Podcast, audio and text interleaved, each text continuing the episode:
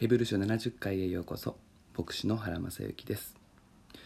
キリスト信仰は単純ですが複雑です。信じるだけで救われるという言い方は間違っていないのでその意味では単純です。しかし信じるだけであとは何でもいいということでもないですし救いがお手軽な気楽な安っぽいものだということでもありません。救いの尊さ厳粛さを踏まえた上でこの高価な贈り物を信じるだけで自分のものとできるのです。このことと関係が深いのは信仰生活の動機づけモチベーションに関わることです。健全な信仰生活の動機づけは神様の恵みが先にあって感謝と喜びに動機づけられるものです。不健全な信仰生活の動機づけは自分のダメさが先に立って恐れに動機づけられるものです。自分の心の中に、何とかしなくてはダメだ。ほにゃららしなくてはダメだ。そういう言動が出てきたら要注意です。14節で、キリスト信仰者の目指すものは平和と清さだと学びました。これは聖書の端から端まで一貫していることです。けれどもこの良いことの追求も動機づけが大事になります。清さを達成しなければ滅ぼされるという恐れに支配された信仰生活もありますし、清さに招かれているのだから、少しでも自分のものとしようと感謝に支配された信仰生活もあるのです。表面的には同じことですが、天と地ほどの差があります。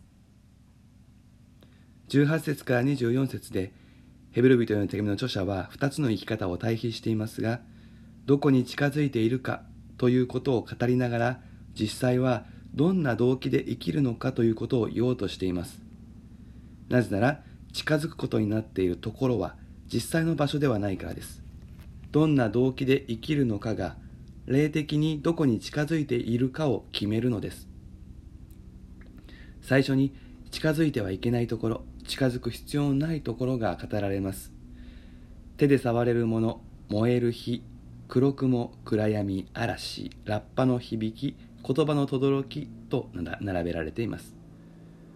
手で触れるものというと私たちの感覚では何か確かなものという印象があるでしょう。しかしその後に並べられるものは全て触れないものだらけです。これは別々のことを並べているのではなく一つのことを多方面から述べる言い方ですから手で触れるというのは物質的な何かを指しているわけではありません。この言葉が使われる旧約聖書の箇所を調べてみますと、目が見えなくなった結果、手探りするという時に使われます。ですから、手で触れるものというのは良い意味ではありません。闇の中でなんだかわからないけれども何かある。見えないので実体がつかめない。不明瞭なもの。それゆえおっかなびっくり近づかなくてはいけないものを指す。そういう言葉です。黒雲暗闇嵐ラッパの響き言葉の轟。きこう並べられたらユダヤ人はすぐにシナイ山で実戒が与えられたあの場面を思い浮かべることができました。ものすごい恐怖がそこにあった。そのことがモーセの言葉を引用して語られています。一体これからどうなるのか先の見えない恐怖がありました。イスラエルはここで聖なる方と出会いました。自らが汚れた聖ではないものだと自覚を持ちました。そしてこの神様と共に歩むには神様の聖なるスタンダードで生きていかなくてはいけないと感じたのです。そのこと自体は間違いではありません。しかしどうして神の聖なるスタンダードが求められるのか。自分の不義を見て自分の至らなさを痛感してそこで聖なることを追求するとても真面目で崇高な精神のように思えますがここに落とし穴があります。このモードには自分は聖であるはずだという隠れたプライドが潜んでいます。それなのに本当の清さ本当の聖を前にしてダメな自分を自覚するので負けた感じがしてその敗北感が恐れとなって現れることになるのです。その結果、性を追求する営みが結局自分のためになります。怖い思いをしないで堂々と神様の前に出るために生を追求します。求めていることは悪いことではないのに結果的に神様と張り合うことになります。どこまで聖になったらどこまで清くなったら神様は認めてくれるのかそんな鬱屈した思いにとらわれる世界ですユダヤ人、ユダヤ教、古い契約に生きた人が皆そういう生き方をしていたと言いたいわけではありません。むしろ新しい契約、キリスト者であってもこのような生き方をしてしまうことがあるから、ヘブル人への手紙の著者は警告しているのです。シナイ山は神の民の出発点として大切なところです。しかしこの時の状態は神様がどんな方であるかということの全貌は少しも分かっていませんでした。まさに神様を手探りで死ぬ知るような状態だったのです。しかし今やイエス・キリストが現れて神様がどのような方なのかは明らかになりました。聖ではないものを聖とする血を私たちに振りかけてくださる。それが神の真実の姿です。最初から血によって性別され神に近づくことは定められていました。その意味では旧約も新約も同じです。神様の恵みによって命の代価によって清められる歩みは恐れとは無縁のはずであり、自分ではどうすることもできない汚れを聖としてくださる方に信頼して歩む感謝の歩みです。しかし、市内さんの出来事だけではそのことはわかりません。手探り状態でした。しかし今や神様が私たちをどこに招こうとしているのか、そしてどのようなモチベーションで進めばよいのかは明らかです。イエス様の血に込められた神様の愛、恵みは、私たちを喜びの集いへと招き、感謝を持って進むように招きます。シナイ山とシオンの山が比較されていますが、これは実際の場所のことではありません。ここで並べられているのは、救いの計画のゴールの象徴です。スタートに戻る、そういう歩みではなく、ゴールに向かう歩みが私たちに用意されているということです。ヘブル人への手紙の読者たちがユダヤ教に戻ろうとしていたことを思い出してください。それはレースをやめることではなくて、向きを変えてスタートに戻ろうとする愚かなことだと著者は言いたいのです。それは恐れで生きることです。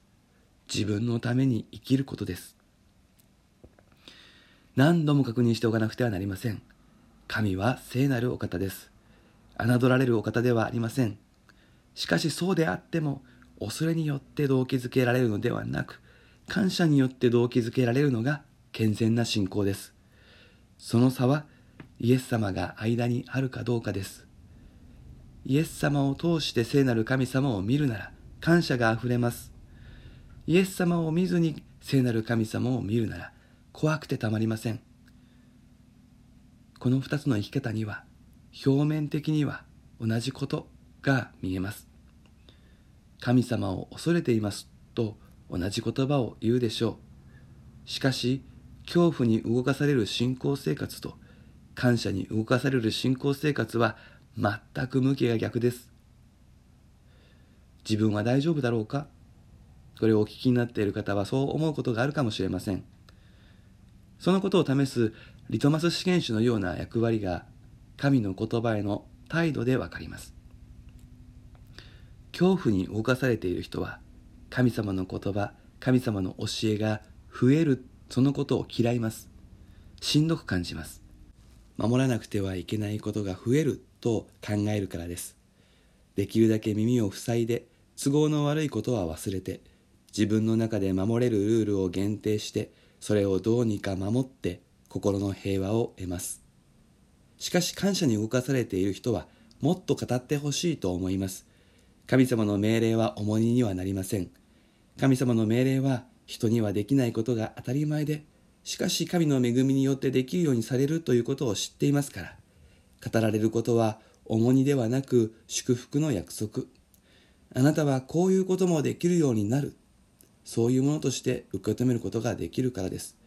そういう人はたくさんの聖書の言葉にたじろぐことはありません。アベルの血は訴える血だと思われがちです。悪い奴を罰してくださいと正義を求める叫びのように聞こえます。一方、イエスの血は取りなす血です。あの人を許してください。私を悪者にしてでもあの人を許してください。と。正義の執行は大切なことです。しかしより優れているのは正義の先にある愛であり、聖なる平和なのです。64回目は以上です。それではまたお耳にかかりましょう。